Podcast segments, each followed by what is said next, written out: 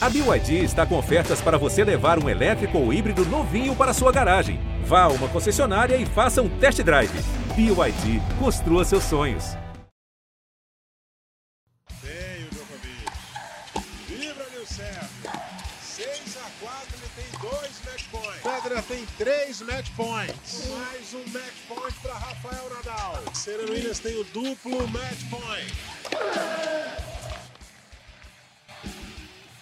Um grande abraço especial para você, fã do tênis, fã dos podcasts de tênis, o nosso podcast Match Point aqui da Globo, para a gente iniciar essa semana tenística, entre aspas, do dia 19 até o próximo dia 26, porque é nas terças-feiras em que a gente começa todas as gravações. Você pode nos acompanhar também, além pelo caminho, pelo endereço eletrônico tradicional do g.globo barra matchpoint, acompanhando essa edição e outras edições, edições passadas também, também pode nos acompanhar em vídeo pela programação do Sport TV 3. Domingos Venâncio de casa, eu também estou de casa. Aliás, continuo substituindo o Eusébio Rezende, que está curtindo férias, além da nossa dupla Narc Rodrigues e Ricardo Bernardes, que estão no estúdio do Sport TV. Olha, a gente vai ter Masters 1000 de Monte Carlo na pauta, Djokovic caiu na estreia, aliás, demos quase que um furo, brincando, claro, de reportagem na semana passada, nos instantes finais da gravação do último podcast, o Djokovic estava sendo eliminado na estreia dele de Monte Carlo. Brasileiras defendendo o país no Equador pela Billie Jean King, pelo Zonal Americano, indo bem. O Brasil agora espera, aguarda a definição do adversário na fase de playoffs. E também os brasileiros, a gente vai falar dos brasileiros, em especial do Rafael Matos, que para variar conseguiu mais um bom resultado. O Thiago Monteiro também foi muito longe nesse último fim de semana também. Um resumo, um rascunho da nossa pauta, que começa a ser debatida a partir de agora. Vou começar hoje com você, Anarquia. Tudo bem? Bem-vindo. Abraço, Claudio Shoa. Domingão, Ricardo aqui do meu lado. Você vê, é um fim de semana com muita, muita coisa aconteceu, né? Monte Carlo a gente vai esmiuçar aqui, mas muitos resultados surpreendentes, né? Aliás, Monte Carlo tem reservado aí para a gente nos últimos anos aí resultados bem diferentes, vamos dizer, que a gente está acostumado aí. A vitória das brasileiras nesse zonal americano aí sensacional, virando um confronto contra a Argentina, chegou a ter match point para perder o confronto, mas o Brasil foi absoluto essa vitória, classifica agora para disputar uma vaga entre as 16 melhores equipes do mundo, né? Isso é muito legal. Thiago Monteiro, né, que vem com uma boa participação. Aliás, já que a gente está antecipando algumas coisas aqui, vou dar uma informação de agora. Há pouco tempo atrás, é, o Thiago Monteiro acaba de passou o quali e passou a primeira rodada do ATP 250 de Belgrado. Venceu o português, aliás, tem Brasil e Portugal, Portugal e Brasil na Copa 10, venceu o João Souza em dois sets. Então tem bastante coisa para a gente falar aí. Mais uma edição do Match Point. Ricardo Bernardes, com quem a gente divide, na verdade, né? com quem a gente elabora a pauta, o nosso pauteiro principal, vai. Tudo bom, Ricardo? Na paz? Cláudio, um abraço para você, para o NARC, para o Domingos, para todo mundo que está sempre acompanhando a gente. E, e é isso, né? Como o NARC falou, Monte Carlo tem nos surpreendido. Dessa vez o vencedor não foi uma surpresa, tanto que se tornou bicampeão. Só que a forma como se desenhou o torneio de maneira geral, desde a eliminação do Djokovic na primeira rodada até a final, né? Até o finalista, os finalistas chegaram de forma surpreendente. O Tsitsipas não por chegar à final, mas por como foi a semifinal. Então foi um torneio de certa forma interessante. Não sei se a gente consegue tirar, extrair muito do que vai ser a sequência do Saibro, mas de certa forma ficam alguns alertas, né? A gente falou tanto do Alcaraz também semana passada e o Alcaraz parou na estreia. Perdeu por corda, que já jogou um outro torneio, que já perdeu no Saibro. Então, assim, ficou tudo meio misturado. E claro que a gente vai falar um pouco mais sobre esse torneio. Também sobre o Thiago Monteiro, tem coisas legais para falar. Apesar do tá fora do top 100, a gente continua com esse essa marca incômoda, né? Mais uma semana sem ter nenhum brasileiro dentro do top 100. E aí, quando a gente olha aqui pro lado, para aquele que tem a bandeira azul e branca, com um solzinho, a gente vai se incomodando muito, porque eles estão fortes demais no circuito. E, e, o Thiago é, digamos assim, a nossa principal esperança hoje ainda de estar tá ali com um tenista, né? Que, pelo amor de Deus, né? Entre os 100 melhores do mundo que a gente precisa e que o Brasil tem formação para isso, né? Verdade. É, Domingos Venâncio, a gente aqui na, num pré-pauta, numa pré-pauta, num debate antes da, de começar oficialmente a gravação do episódio dessa semana, a gente falava também do Robredo, que perdeu em Barcelona recentemente, fechou a carreira com quase 40 anos de idade, sempre que eu ouço o nome do Robredo, Domingos, além de um grande tenista que foi, é, top 10, top 5 do ranking também, mais de 10 títulos na carreira, título de duplas no Brasil, na Costa do Sauípe, um grande jogador, mais um representante legítimo da Armada Espanhola. Eu me lembro de você, do, de uma dessas nossas conversas, várias transmissões, horas a fio, na cabine, possivelmente de um Master 1000, você falando do porquê do nome do Tommy Robredo, né, Domingos? Bem-vindo, um abraço. Um abraço, Cláudio, Nak, Ricardo. Prazer mais uma vez estar aqui com vocês. E um abraço a todos que estão sempre acompanhando a gente. E é muita gente, a gente roda aí pelo Brasil, está sempre escutando comentários a respeito do programa. Pois é, Cláudio, vai-se o Robredo. Demorou. Longevo, rapaz.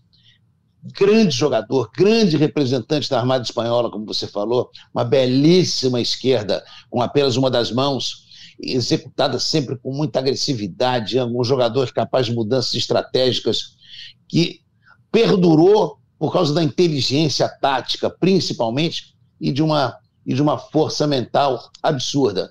Tommy Robredo, Tommy, T-O-M-M-Y, não é um, um diminutivo de um, de, um, de, um, de um nome Anthony ou, ou, ou Thomas, é Tommy mesmo, é, em homenagem à ópera rock. Tommy, do, da grande banda The Who, é, é, Roger Daltrey, Pete Townsend, falecido Keith Moon, e, e essa ópera rock que marcou os anos 70 foi uh, teve como, como componentes, como atores, cantores uh, do musical magnífico, Tina Turner, Eric Clapton, Uau. Elton John, entre outros. E o pai do Tommy Robredo deve ter pirado assistindo esse filme. E quando nasceu o filho, recebeu esse nome. Mas, merecido nome, porque o, o, o Tommy Robredo foi espetacular, a carreira dele foi sensacional. Explicação, né? Esse batismo, o porquê do batismo, as explicações, esse compartilhamento de info do, do Domingos Venâncio, eu fiz questão dele reexplicar para quem, quem não sabia essa origem. Elton John marcou ali com um personagem chamado The Pinball Wizard, que era o mago do, do pinball, né? do, do, do o, do pai dos jogos eletrônicos. Do é, exatamente. Do fliperama. fliperama. Perfeito. Quem jogou muito bem, não sei se ele joga bem na realidade, jogos virtuais ou eletrônicos, mas na realidade, no mundo real, Marco Rodrigues com esse bicampeonato, bicampeonato no, no, na acepção literal do termo, né? Conseguiu dois títulos consecutivos agora em Monte Carlo, ele se torna na, o primeiro em quase 20 anos fora do Big Four, dos quatro maiores, né? A conseguir, a conseguir defender um título de Masters 1000 não é pouco, obviamente, fazendo todas as ressalvas possíveis, né, dos desfalques, né? Mas não, não é coincidência, né? Se a gente botar desfalque, quem é considerado grande desfalque hoje? O Federer, né? A gente é uma incógnita, né? A gente não sabe aí se vai voltar somente para se despedir. Então, eu vou descartar o Federer como desfalque. Agora, o Nadal, sim, né? No Saibro, tudo. Agora, se a gente pensar, ok, Cicipaz bicampeão em Monte Carlo, como foi no ano passado, e aí ele começou a mostrar as fichas dele para chegar no vice-campeonato. Lembra de Roland Garros? Que ele chegou a botar 2 a 0 no Djokovic, tá? Então, se faz isso aí. Agora, o caminho dele, jogo dificílimo, duríssimo contra o Schwartzman, né? Pelo caminho, Djokovic ficou na estreia, na estreia, todo mundo já pensando como vai ser o confronto do Djokovic contra o Alcaraz nas quartas de final. Nenhum dos dois sequer ganhou o primeiro jogo. É, então, quanta coisa apareceu ali. Zverev fez um jogaço com o Sinner. Aliás, né, a gente acompanhou ali Monte Carlo, ali, muitos jogos, mas muitos jogos mesmo, 3 horas, 2 horas e 45, terceiro set, tie break, mas muitos jogos, muitos jogos. Tem aquela quadra bem lenta. Lembrando, Monte Carlo, sempre quando ou tá chovendo, aquele friozinho, ou céu aberto, né, daquele lugar paradisíaco em Mônaco ali. Céu aberto, sempre muito vento. E o domingo sabe, vento nivela o jogo. Né? Então aquela quadra ali venta bastante. Então a gente teve corda, quantos jogadores ali. O Cine fez um jogaço com o Zverev, o Zverev depois não teve nem perna para jogar as duplas com o Marcelo Melo, deixou o Marcelo Melo na mão, mas ok, entende-se o motivo, e depois foi presa fácil para os principais. Então foi um, um, torneio no qual muitas coisas aconteceram. Taylor Fritz, quem diria, o Taylor Fritz jogando muito bem no Cyber, um americano. Quanto tempo a gente não tem um americano jogando tão bem assim no Saibro, né?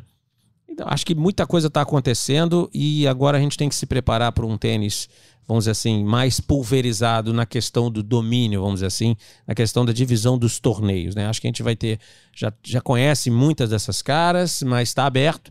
Pode a qualquer momento surgir caras novas, um ou outro com potencial para ser um futuro número um, futuro gênio, ganhar grandes, muitos grandes lãs, mas eu acho que o que espera o tênis agora daqui para uns cinco anos para frente aí ou mais é a questão dos torneios, dos títulos, inclusive os grandes lãs, sendo um pouco mais pulverizados. Como era a época do Becker, você tinha um Sampras 14, o Domingos, né, lembra?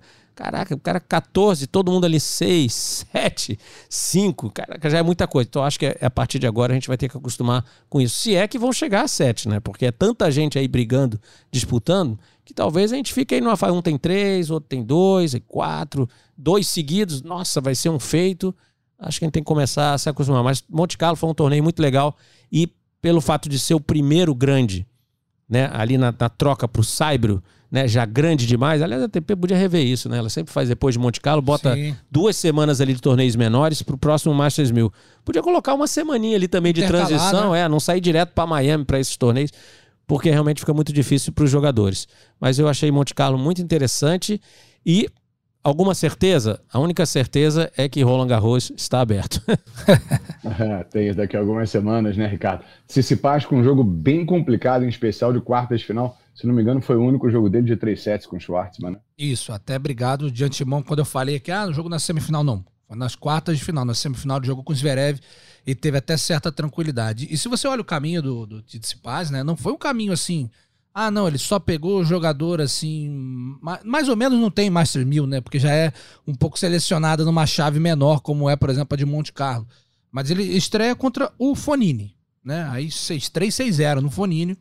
A gente sabe que o Fonini tem o dia dele, mas que é um jogador de cyber, acostumado, habituado, já muito rodado. Aí vem um jogo um pouco mais equilibrado, mas em dois sets com o Laszlo Geri, que também a gente já viu aqui no Rio Open ganhar torneio 500 no Saibro. Aí um jogo muito complicado com o Schwartzman, o Schwartzman ali deixou escapar, né, essa essa vitória, a verdade é essa. Um jogo maluco, né? É, um jogo meio. Era pra ser 6-2, 6-1, aí de é. repente vai pro terceiro set com outro botando 4 a 0 Isso, abrindo vantagem e, e, o, e aí 6-4 depois, né? Depois seis games seguidos, né? Aí com o Zverev, um, um, jogo que todo mundo esperava muito, mas aí tem um dado que daqui a pouco eu vou trazer que explica um pouco desse resultado. E uma final com, com Foquina também que parecia que ia rápido. Ele ganha o primeiro set com tranquilidade, o segundo set ele larga na frente, joga mal um game. E aí que eu acho que ainda temos um probleminha no Tsitsipas, muito em relação ao Saibro, né? Ele certamente, ele é um cara muito bom jogador, técnica apuradíssima, é bom de vê-lo jogar. Agora, a parte mental dele ainda dá aquelas pifadinhas, que foi o que aconteceu. Quando ele tem o saque quebrado, mesmo estando em vantagem, ele demora ali dois, três games para se recompor. E a gente sabe que, dependendo de quem ele estiver enfrentando, e assim, mérito total pro Foquina ter chegado nessa final, né? Desde a estreia contra o Djokovic, jogou muito bem, estava muito agressivo. Acho que a vitória com o Djokovic, contra o Djokovic deve ter trazido aquela confiança que talvez ele precisasse. É... De repente, se ele pega um outro jogador, ele não conseguiria voltar pro jogo. A verdade é essa, porque ele deu aquela saída, bambeou e daqui a pouco ele se encontrou de novo e foi vencendo o tie-break. Mas, e aí quando eu ia falar sobre os Ditsipais, né? Um levantamento feito lá pelo pessoal do, do Além Tênis, né? É, sempre levantamentos interessantes que eles têm. E, e aí eles levantaram até a questão se o Tsitsipas seria o, o melhor Next Gen da, do Saibro, porque ele tem retrospecto positivo contra todos os Next Gen. Lembrando que esse, essa campanha, se assim podemos dizer, Next Gen, começa com tenistas nascidos em 96. Né? Ele ganha, ele, o Medvedev ele tem empatado o Zverev. Foi a terceira vitória dele contra o Zverev no Saibro. Aí é um recorte né, específico do Saibro. E o Zverev não venceu nenhuma. Ele ganhou do Berretini a única vez que se enfrentaram. Tá 2 a 1 um com o Rublev. Tá empatado com o Casper Ruud, que é um jogador de Saibro. A gente sabe que é um, tá evoluindo muito também na quadra mais rápida mas no Saibro ele é extremamente perigoso. Venceu o confronto com o Aliassime, está na frente do Cine, do Chapovalov, do Deminó, do Korit, do Chorit, do Fokina e do Garim também. Então, assim. O Zverev também tem mais 6 mil no Saibro. Quantos tem o Zverev? Não, e- esse, Ele é, um, dois. esse é um head-to-head. Esse Ah, é head-to-head, só é ah. confronto entre eles, não é. no Tim também, mas o Tim não é mais. Não, é mais Não, o Tim é Não, 93, o Tim já é. O Tim já é velha guarda, né? É um veterano, Semana de carnaval vale essa referência. O Tim já, já é uma velha guarda. Não estamos tratando disso aqui agora. Então, o Tsitsipas, e até pela final de Roland Garros, ele se apresenta assim como, na minha opinião, o, o principal jogador next gen no Saibro. E, e vou explicar por quê. Eu acho que ele, ele é muito versátil de maneira geral nos pisos. E ele muda muito o seu estilo de jogo. No Saibro, aquela bola de esquerda, que ele entra bem embaixo da bola, dá ela bem alta, com muito peso, e é, permite não ser agredido, né, Nark? Você vê, ele faz aquela bola não só como defesa, como recurso. Ele fala, vou jogar uma bola alta para dar aquela variada, o cara, se ele entrar. E às vezes, muitas vezes acontece, ele joga uma esquerda bem alta, bola roda muito, cai lá no fundo, o cara encurta um pouco mais, ele entra de esquerda de novo, mas aí ele entra um pouquinho mais por cima, dando um pouco mais de velocidade, empurrando a bola e às vezes Usa ganhando muita até o ponto. curta né? também, se a gente comparar com esses Next Gen todos que você falou aí, É. talvez seja o que tenha mais facilidade. Não tô nem botando o Alcaraz, Até que o Alcaraz não não é é, Next é- Gen, o Alcaraz é, é- Baby Gen. É Baby Jam, né? É Baby. Chegando agora. Newborn Jam. E Então, mas o, o Tsitsipas usa bastante a, a deixada, né? E ali o backhand dele é muito bom nessa deixada, esconde bem o golpe. Então, talvez por isso tenha essa vantagem aí em cima dos outros jogadores. Eu já te interrompi, perdão, mas só Imagina. para lembrar também, importante, né? Assim como Monte Carlo tem sempre umas surpresas, né? as surpresas às vezes são tenistas da velha guarda, vamos dizer assim, ou já de mais idade aí no circuito. Dimitrov nas semifinais. Quem ia apostar no Dimitrov? Pô, não- não- Semifinal não de- fala de disso Monte não, que eu Carlo. fico até chateado, cara. Pô, eu- o, o Dimitrov eu falei até naquela quando a gente tava falando né, do Alcaraz, né? Quantos futuro número um do mundo a gente já falou, já postou e Federer, Nadal e Djokovic não deixaram ninguém chegar. E o Dimitrov foi um. O Dimitrov vai fazer 31 anos de idade, né?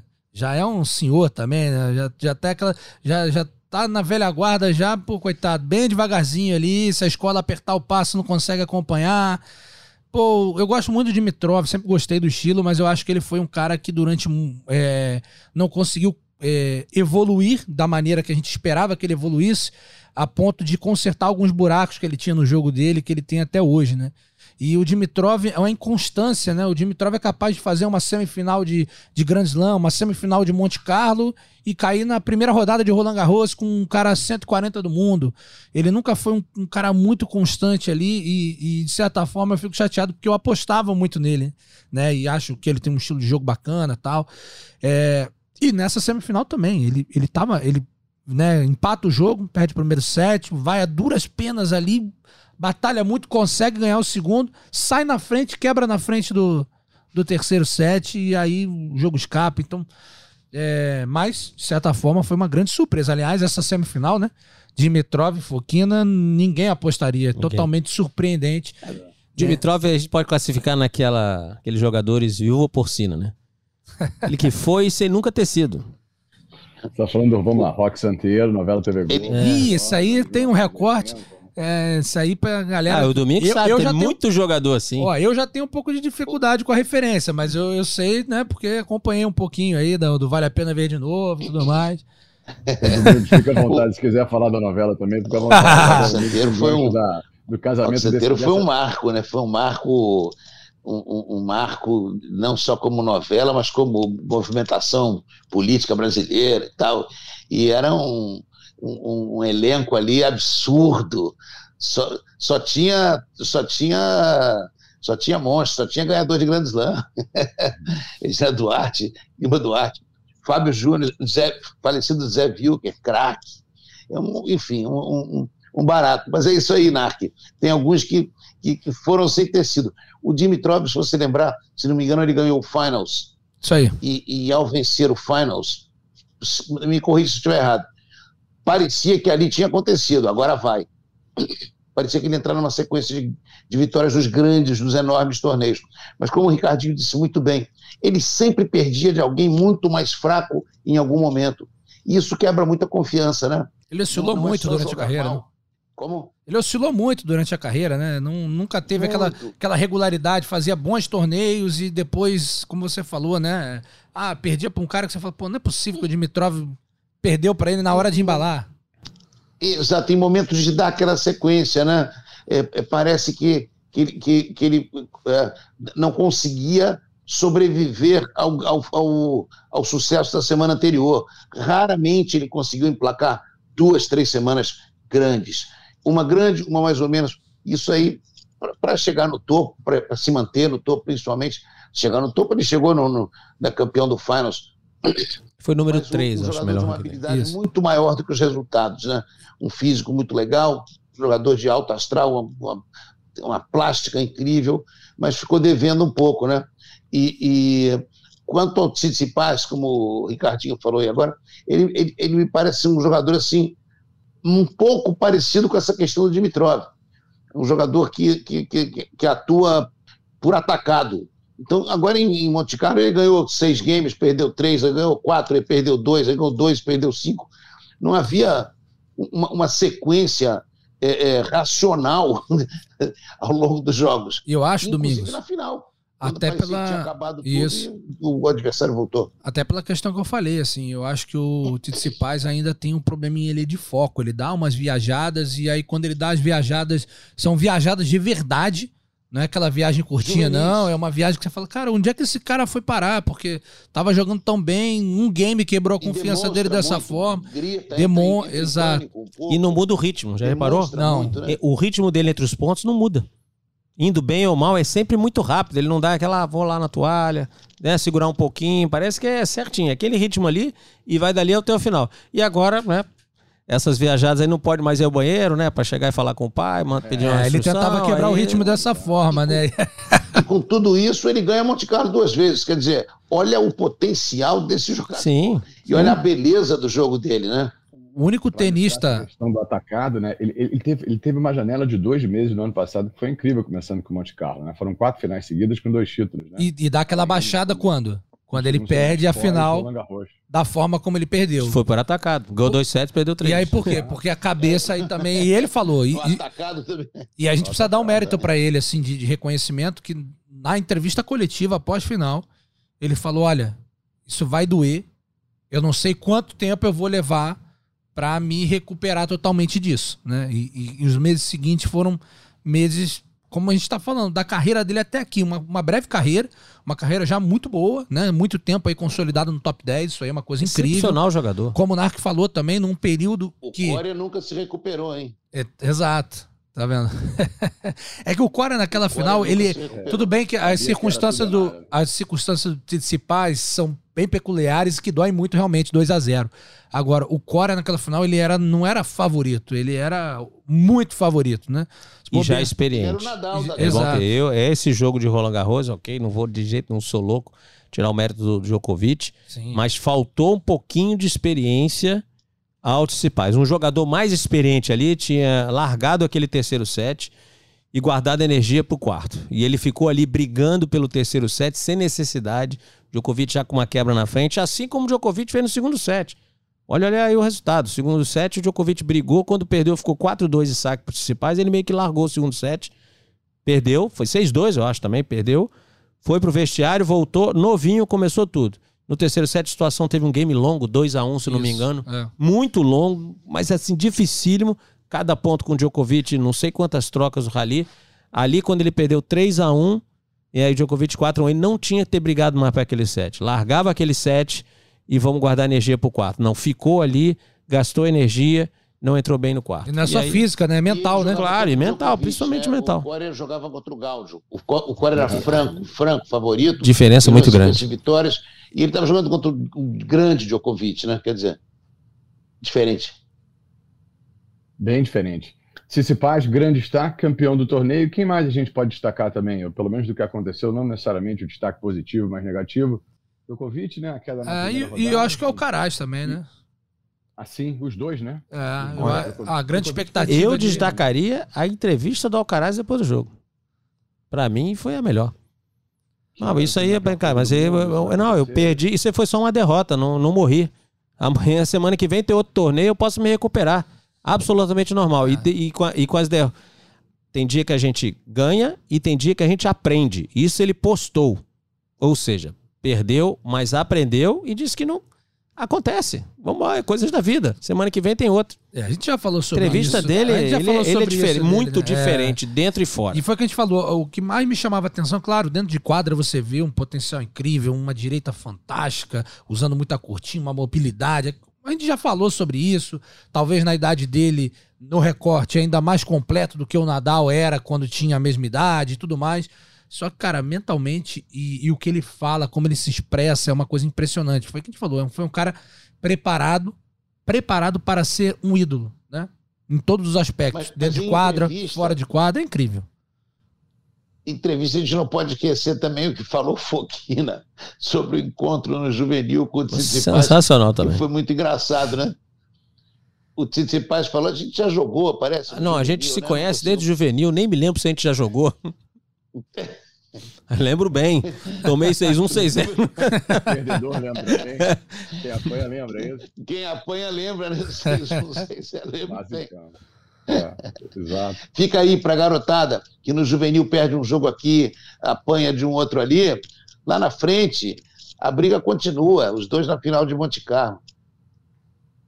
Gente, vamos rodar então? Vamos rodar a nossa pauta aqui na nossa cronometragem. Temos o quê? Quase 30 minutos de gravação. Normalmente a gente faz ali por volta de 50 minutos. Então, para mergulhar no tênis brasileiro, tênis brasileiro que esteve no feminino em Salinas, no Equador, no piso rápido de Salinas, no Equador, com outras sete seleções, com dois grupos de quatro, com duas vagas em jogo para chegar essa fase de playoffs. O Brasil conseguiu fazer isso de maneira invicta e de maneira também muito interessante. A Burzaglia, capitã brasileira, ela revezou. Deixa eu tentar enquanto eu falo com vocês, eu estou fazendo a gravação aqui via, via laptop. Vamos lá. O Brasil teve, em relações simplistas, tá? Contra a Guatemala, a Beatriz Haddad e a Carol Merigene. Contra a Argentina, que se transformou no único jogo em que o Brasil confronta, em que o Brasil perdeu o jogo, precisou de três jogos. Em todos os três jogos do confronto, houve três sets. O Brasil jogou com a Beatriz e com a Laura e depois contra a Colômbia eram dois, dois grupos de quatro. Né? O Brasil jogou com a Carol e com a Laura. E nas semifinais que foram uma grande decisão, na verdade, porque só valiam, só estavam em jogo duas vagas. O Brasil voltou a jogar com a Laura e com, e com a Bia, que participaram do confronto mais difícil com a Argentina. Né? Era basicamente, quer dizer, isso veio ao encontro do que foi o nosso comentário no finzinho do, do podcast passado, né? Da possibilidade que a capitã brasileira ia ter de fazer essa, essa, essa composição com boas opções, né? E deu certo. Bom, deu certo, né? E, e foi o que a gente. Foi o que eu citei até no- na edição passada. Querendo ou não, nós estamos. Enfrentamos ali países, por exemplo, a Argentina, a gente sabe que tem jogadores, por exemplo, a Podoroska, que talvez seja a principal hoje, não estava. Tinha alguns desfalques. O Brasil, de certa forma, pela configuração apresentada, era o favorito do, desse grupo, dessa, desse, dessa rodada. E, e, e, se, e mostrou que de fato conseguiu o resultado. É, mostra para mim um, um, momento de maturidade do tênis feminino no Brasil. Claro, né, como, como eu falei, a gente ainda falta volume, né, número de jogadores, mas a gente tem uma Bia consolidada no top 100, a gente tem uma Laura muito próxima de chegar no top 100, uma Carol ali próximo do top 200, todos tenistas.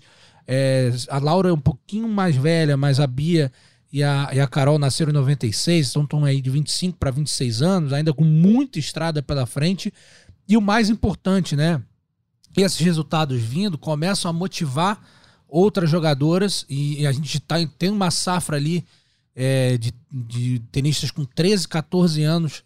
Domingos sabe muito melhor do que eu isso, mas assim, não dá pra gente cravar com 13, 14 anos que vai virar tenista profissional, que vai acontecer, que vai chegar mas enxergo muito potencial em algumas tenistas ali, muito interessante realmente.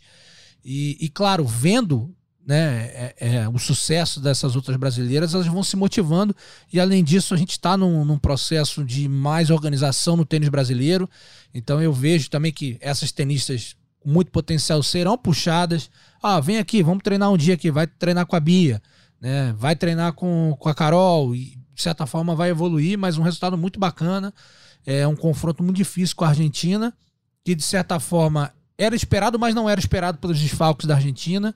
É, mas mostrou que ali o Brasil luta, lutou até o fim.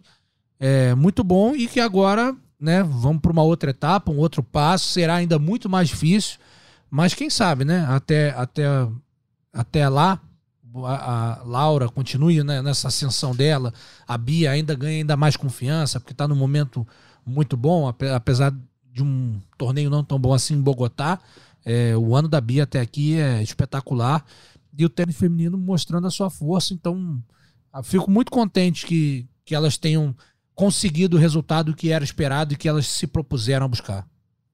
E em quadra rápida também. Domingos nas clínicas que você faz, lembrando que o Domingos, além de já ter sido jogador, técnico, é comentarista do Sport TV e capacitador da Confederação, você consegue perceber nesse seu giro pelo Brasil, em lugares improváveis do Brasil, uma participação um pouco maior em clínicas do público feminino, das meninas, em função do que vem acontecendo desde a italiana, e obviamente com essa explosão desde a Luísa e a Laura na Olimpíada, ou ainda é muito cedo para perceber isso, tentar é, potencializar isso?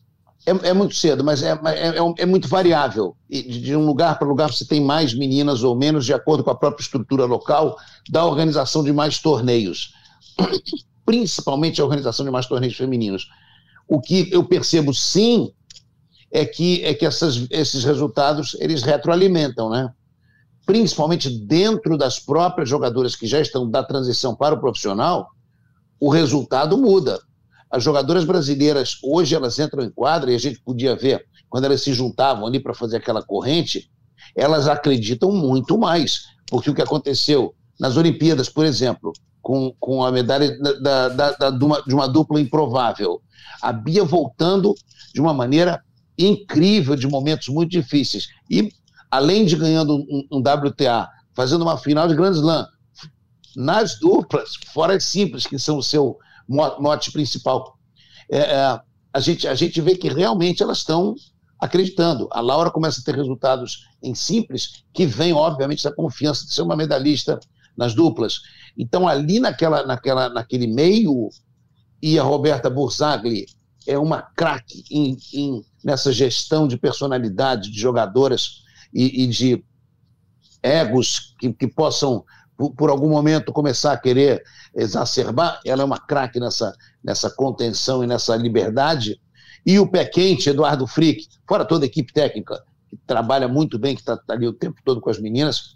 O, o, o pé quente, Eduardo Frick, principalmente no tênis feminino, o, essa energia positiva, com certeza, está vindo sim para jogadoras juvenis e infantos juvenis brasileiras. A gente, eu, não, eu não diria que tem um aumento em número nas clínicas, mas a gente tem sim um aumento em confiança em todos os, em todos os, os eventos que a gente vê por aí.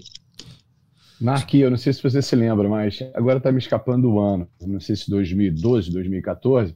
Mas nós dois, né? A gente 14. junto em Catanduva, interior de São Paulo. Eu tava lá também. Catanduva. Eu tava lá também, Catanduva. Isso aí, Brasil Cara, e Suíça. Desculpa playoffs do Grupo Mundial 2. Estou aqui puxando aqui nos meus arquivos a escalação do Brasil da capitã Carla Tiene com Teliana Pereira, era centésima, quadragésima segunda na época. Paula Gonçalves, uhum. top 200 também. Laura Pigossi esteve naquela escalação do Brasil também, além da Gabriela Sé. Quer dizer, um intervalo de oito anos. Que também estava lá agora. significativa. Não, e também tinha um gêniozinho do outro lado que era a Belinda Bencic. É. Tinha 17 anos não, apenas. E, e, a Batinsky jogou, só que e a, a Batinsky, na época ela não estava tão bem ranqueada. Batinsky então depois fez final de Grande Slam. Fez final de Grande Slam depois. Então assim, era um time forte da E o Brasil ganhou uma simples. Acho que a Teliana ganhou da Batinsky. Ganhou um jogo. É. Exatamente. Ganhou um jogo foi a Laura e a Sé, ambas nesse time agora também. Ah, é, sim. É Exato. E... Da passagem do tempo nesses quase 10 anos. Mas aí, é, é, isso, é isso que a gente tá falando, né? Assim, pelo menos o, o NARC vai, vai citar. Eu queria, eu, na verdade, eu queria contribuir para o NARC fazer a, a, participação dele sobre esse assunto, né? E, e só um adendo, eu tava, quando eu estava falando, eu estava pensando aqui nos feitos da Bia e da Laura no ano, né? Que elas conquistaram coisas grandes. E aí, aí eu falei, cara, como é que será que elas estão no recorte do ano? E olha só, levando em consideração os resultados do ano, a Bia é 40 do ranking, né? A corrida. Olha. Ela é 40. E a Laura Pigossi é número 79. Ou seja, levando em consideração os resultados do ano, nós temos duas tenistas que estão entre as 100 melhores no ano.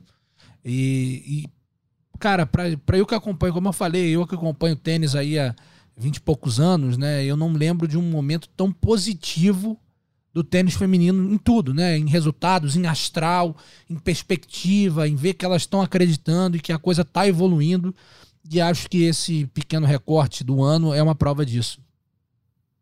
Acho que o momento é excepcional e a gente. toda uma jogadora para voltar, né? Ainda Sim. duplas no caso. Mas é a, a Luísa Stefani. Mas só, olha só que interessante, né? A Luísa, obviamente, nosso grande nome das duplas aí, né?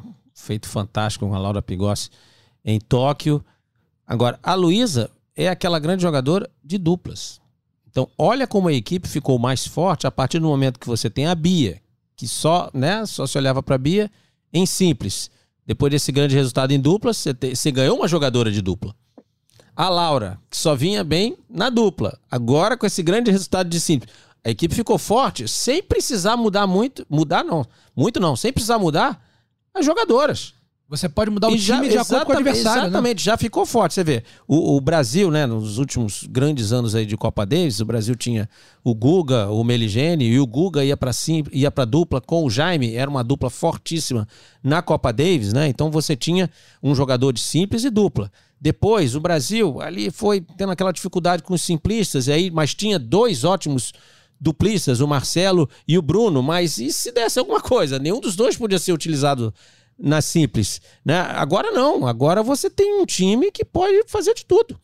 Você pode usar a Bia na simples e a Laura, e depois na dupla você pode ter a Luísa e a Bia, ou a, a Bia com a, com a, a, Laura, a Laura com a Luísa. Então, olha a quantidade de, de, de, opções que ganhou a Roberta Burzagra, né? Sem, de novo, sem ter contar com nova jogadora. É óbvio se tiver mais jogador, quanto melhor, quanto mais, melhor, né? Mas o time ficou mais forte só pelo fato dessas jogadoras estarem tendo resultados melhores em outras competições.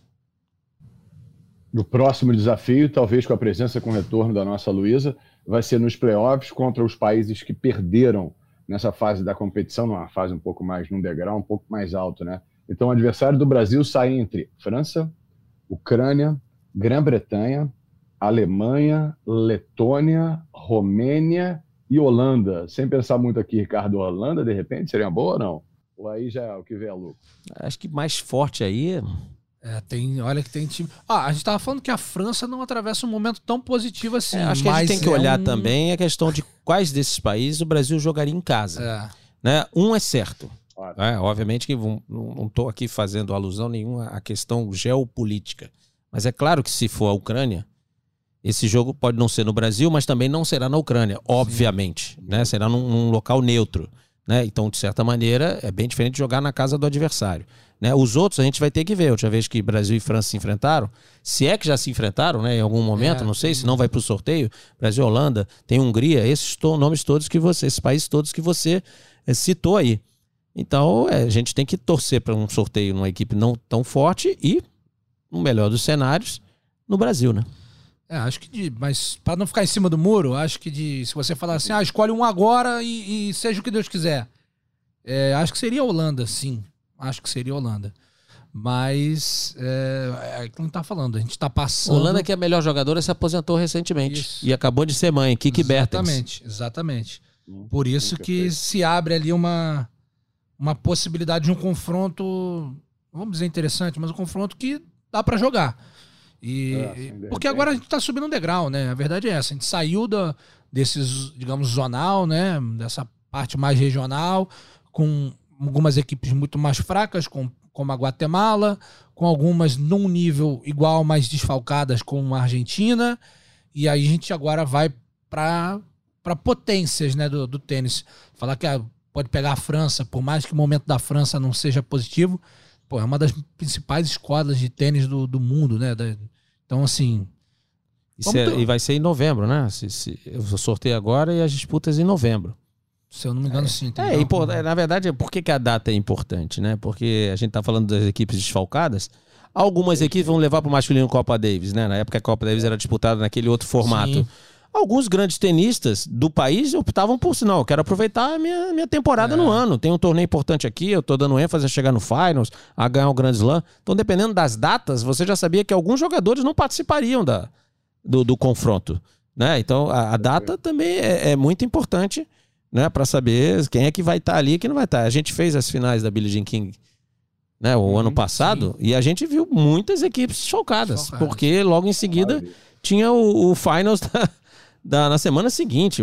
Acho que das primeiras, só a Kretikova jogou, Certo. porque era em Praga. né? Porque era em Praga, porque É, era em casa. As outras todas. Espanha jogou sem a Muguruza, tá todo mundo já indo pro México pro Finals da WTA.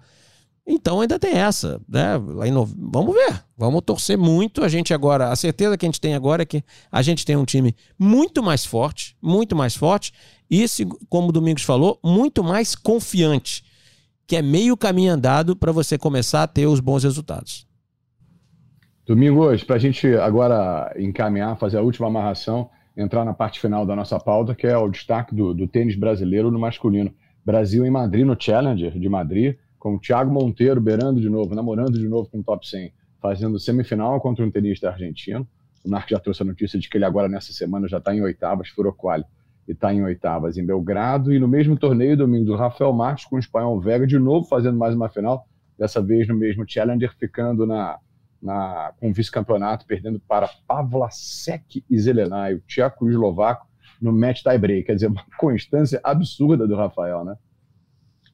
É, o Rafael faz lembrar um pouco, é, embora, embora ah, um pouco mais cedo, talvez, é um jogador muito experiente, faz lembrar um pouquinho a carreira do Marcelo de Moliner, que é um jogador que é um, é um grande coringa, joga bem com qualquer tipo de, de, de parceiro. O Marcelo de Moliner, se você, se você for olhar, ele joga, ele joga bem com, com quase todo mundo. Ele se adequa muito bem a algumas situações que a maioria dos jogadores não, não tem, não, não são, que não são muito completos em dupla, não, não, não se sentem muito bem. O Rafael está jogando bem com vários parceiros diferentes, com constância, e já está virando aquele jogador que, os, que os, os, jogadores que não têm um parceiro fixo procuram. Vantagem, que ele vai cada vez jogar com parceiros melhores. Desvantagem, enquanto ele não tiver um parceiro fixo lá na frente, isso faz a diferença para grandes resultados. Mas é uma, eu diria sim, uma surpresa de até dois anos atrás, três anos atrás, quando ele começou a, a surgir muito bem, principalmente no Rio Open, ele e o Orlando Luz bateram a dupla, então dupla número um do mundo, é, é, Fará, é, E Cabal. Cabal. Cabal e Fará, ah, de lá para cá ele não teve diminuição, ele só está subindo. Ele só está subindo. No momento que ele conseguir encontrar um parceiro, que o Marcelo Demoliner também teve esse tipo de dificuldade, um parceiro fixo, constante, e que possa haver um entrosamento e, e- e uma afinidade, um, um tremendo, um tremendo jogador de duplas a gente tem aí, mais um, né? E detalhe, hein? Tem um parente. Perdão, Desculpa, Cláudio, perdão. E detalhe, ele jogou esse challenge aí em Madrid porque o ranking dele ainda não dá muito pra ele se garantir nos Masters 1000. Mas Esse ranking dele entra nos outros todos. Sim. A ATP 250 agora, entra, essa é. semana aí, ele joga e a outra também. A ATP 250 com esse ranking, não sei, obviamente não vai escolher um parceiro com ranking tão baixo. Mas pegando um ranking ali parecido com o dele, ele tá dentro. Tá dentro. No Masters 1000 ainda tem que 57, saltar mais umas 15, 20 posições ali pra come- começar a tentar entrar direto ali no, no Masters 1000. Mas esse aí, por isso que foi para esse Challenger. E aí, como teve final, o ranking ainda no mínimo manteve, ou subiu um pouquinho. Mas esses 250 aí, vai entrar em todos. Eu não sei o ranking do Vega Hernandes que É tá um jogando. pouquinho abaixo dele, se não me engano, 70 do mundo, 67. É, então. E eles, eles foram campeões agora há pouco de 250, então você vai. Aí no outro ali, quarta, 250, mais uma semi. Vamos dar uma olhada aqui agora, Vai acabar- pra não deixar. O Indo Rafael, assim, dando um- uma, uma ou duas rodadinhas de Grand Slam, ele tem tudo pra terminar o ano entre os 40. Ó, cara, cravei, hein? Vega 70 do é mundo. Davi. É, É, cara, Ricardinho é uma máquina. E o Davi Ra- Vega. Rafael Matos, 57. Então, Ah, assim, baixou de 60, é um- olha aí. é um ranking ainda. E isso que você falou, Nark. Ele, ele baixando ali entre os. Você entrar entre os 40 do mundo, o Rafael. Ele tá nos Masters mil. Aí ele tá no- nos mil e, e aquilo, né? Por mais que hoje não tenha um parceiro a fixo. cara. Começa, pô, peraí, esse garoto aí, 26 anos de idade, tá só evoluindo, só evoluindo. Pô, vamos, vamos dar uma chance pra ele. Consegue um parceiro ali. Ele, ele ficou vinculado muito aos brasileiros, né? Jogando challenge. Hora jogava com Orlando, hora jogava com o Felipe. E os dois tendo, e tendo bons resultados. Chegando sempre em final, chegando em fases agudas. Open, né? Só que é, exato. Como ele focou nisso, e, e o Felipe e o, e o Orlando não focaram ainda nas duplas, se vão focar, não vão focar, aí é outra questão, mas assim, o, o Rafael foi evoluindo. Aí quando não tinha os dois, aí vou jogar com esse cara, vou jogar com esse. E sempre tendo bons resultados com todo mundo. Com esses caras também mais desconhecidos, vamos dizer assim. O que, que vai acontecer? A gente sabe que a ATP reserva as, algumas vagas para ranking de simples também. Então, vou dar um exemplo aqui que veio à cabeça rápido. A gente pode ter num ATP 250 desse, por exemplo, um Fonini querendo entrar nas duplas. Fonini, tô dando ali mais ou menos um ranking médio, um cara já de mais de 30 anos, não sei o que. Ô garoto, quer jogar comigo dupla? Vambora. E joga dupla. Isso é aprendizado para ele, é chave principal, com um ranking alto, vai entrar, vai jogar. Acho que nessa fase, na idade dele, um, dois anos aí somente de aprendizado, vale muito a pena. Vale muito a pena. E depois sim, vamos encontrar um, um, vamos encontrar um cara fixo para ficar. Outra possibilidade, os caras já de quase 40, vamos dizer assim, já encerrando, garoto, vamos jogar aqui comigo. O Bruno Soares, domingo sabe bem, aprendeu muito jogando com o N. Uliets. Lembra? Wayne Uliet, já, já velho, 38, e o Bruno já com. Acho que foi 2008 isso aí, essa dupla, alguma coisa assim. O Bruno aprendeu muito jogando com esse cara. Então isso também pode acontecer com o Rafael. E já já, como, você, como falou o Ricardo, vai ser convidado, porque o, todo mundo sabe, a gente acompanha o circuito. Não só a gente, não. Os próprios jogadores acompanham, eles sabem.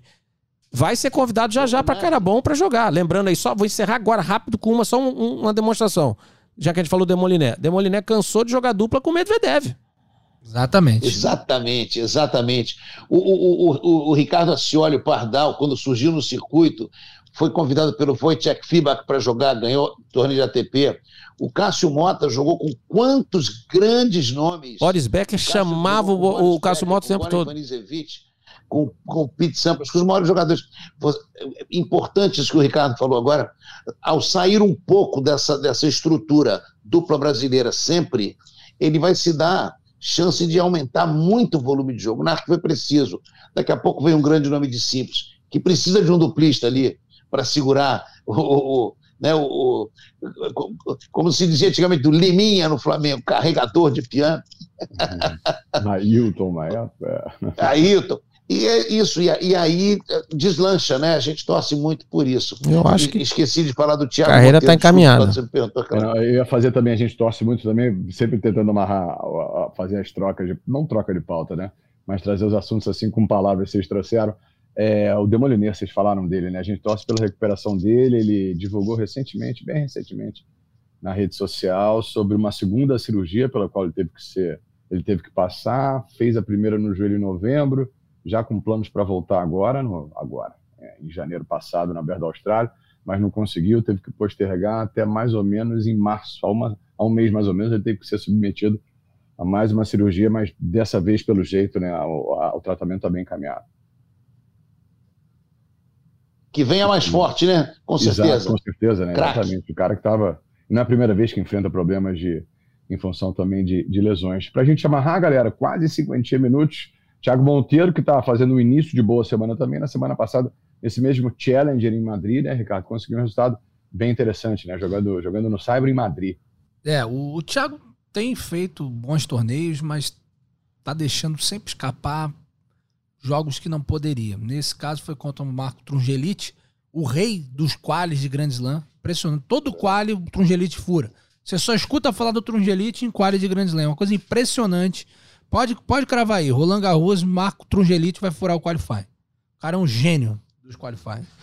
E o, o Thiago tá num bom momento técnico e é isso que tá, de, é, digamos assim, me incomodando, né? Às vezes nem tá incomodando o Thiago, mas tá me incomodando porque eu tô vendo ele num momento técnico muito bom, talvez o melhor momento técnico da carreira dele. E, e tá faltando esse não título. consegue dar cara. o salto, né? Não tá Aquele faltando. Pouquinho. Exato, tá faltando muito pouco. Ele tá muito próximo. É, essa semana, como o Narco já falou, já furou o quali. É, fez, fez um, um, jogo com o italiano, com o Giulio Zepperi, um, um, italiano, um jovem italiano, um jogo parelho.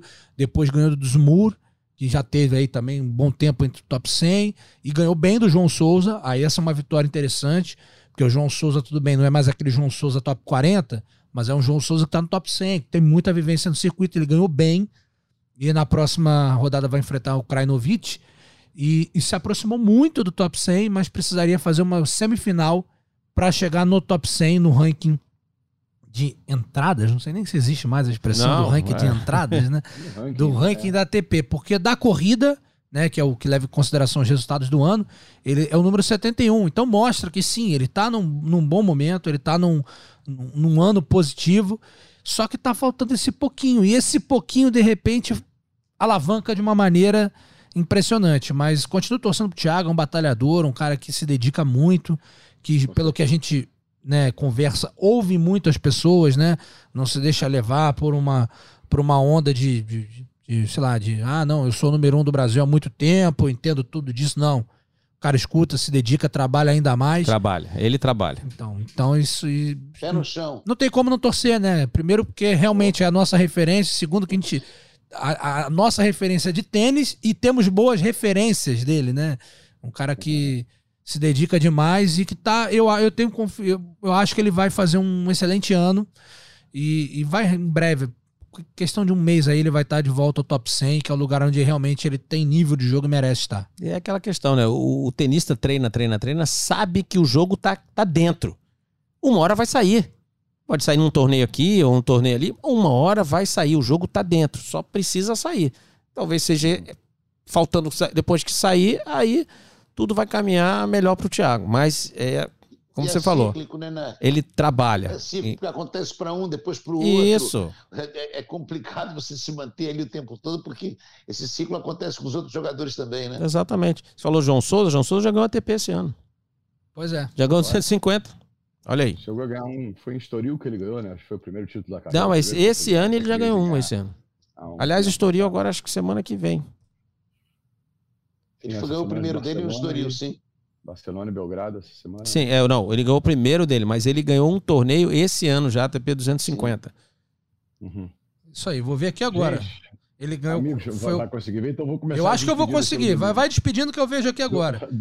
Antes de você despedir, eu já tenho a resposta. Já tenho a resposta. Ah, tá vendo? Olha aí, ó. ele ganhou realmente é, um, é uma um... máquina, Ricardinho. Ele ganhou um impune na Índia. Olha aí. Ganhou em torneio na quadra rápida na Índia em fevereiro lá. É isso. No início do ano. Então, Na quadra rápida, hein? E o João Souza, e o João Souza tem, tem a lembrança dele no Rio Open, cara. Ele tava mal, jogando mal.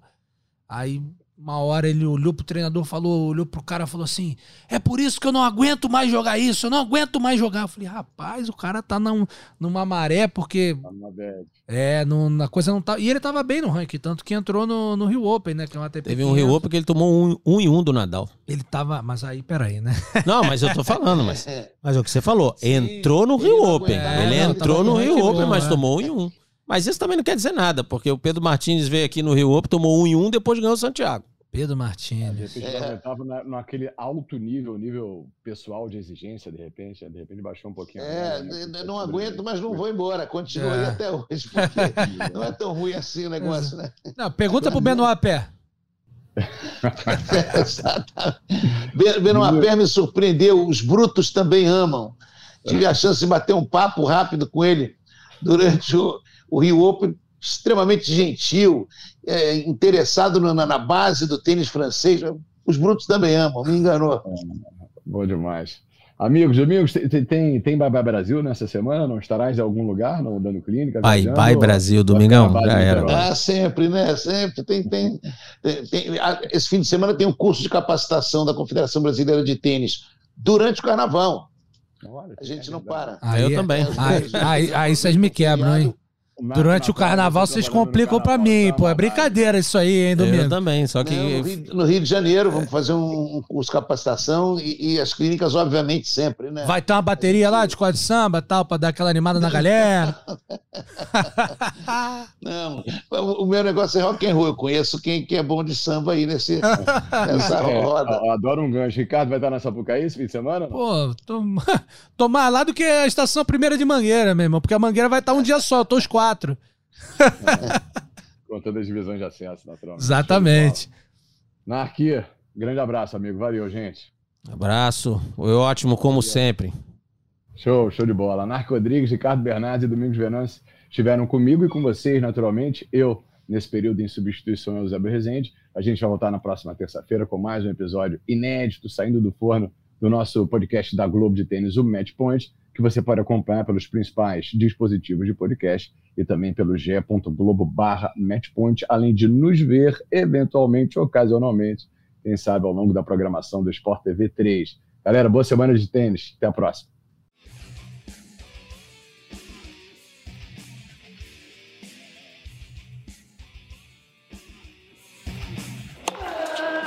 Combinação de saque e voleio para fechar o jogo em 2 sets a 0.